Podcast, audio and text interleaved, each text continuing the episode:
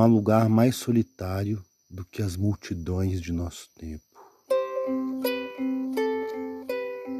A rotina do nosso trabalho na Babilônia, em toda a Babilônia, aglomera melancolias e sofrimentos. Frustrações e vícios aglomeram em rostos e olhares que denunciam sofrimentos acumulados. A textura da pele e as olheiras acentuadas expressam o nível social e os possíveis ofícios de cada um.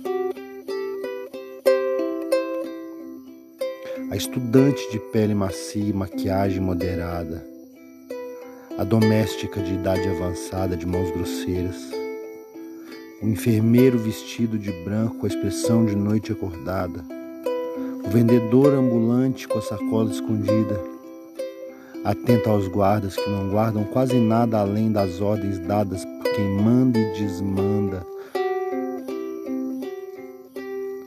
cada uma dessas pessoas fazendo aquilo que lhes resta, dessa máquina que se chama sociedade.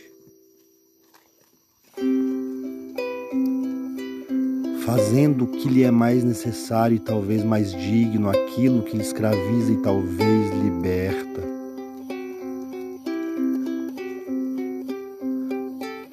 Pessoas sendo consumidas para sobreviver ou para enriquecer, pessoas sendo consumindo escravizadas por sua pobreza e por sua avareza.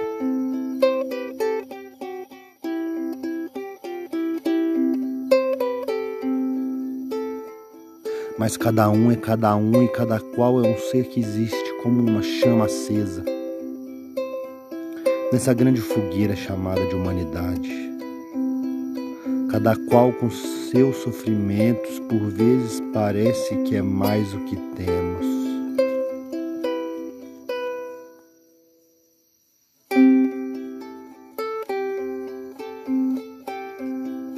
Apertado no vagão com meu livro na mão, palavras sobre Jesus, Maria, José, postas no papel por um sábio saramago, tocavam o meu coração.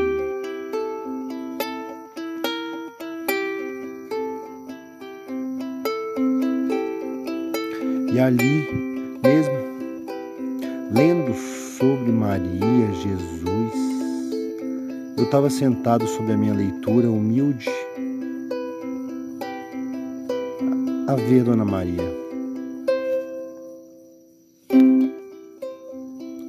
Maria, Maria, Maria,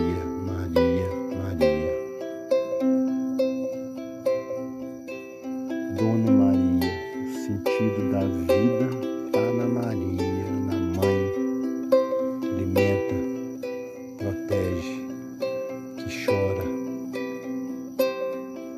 que grita, resiste.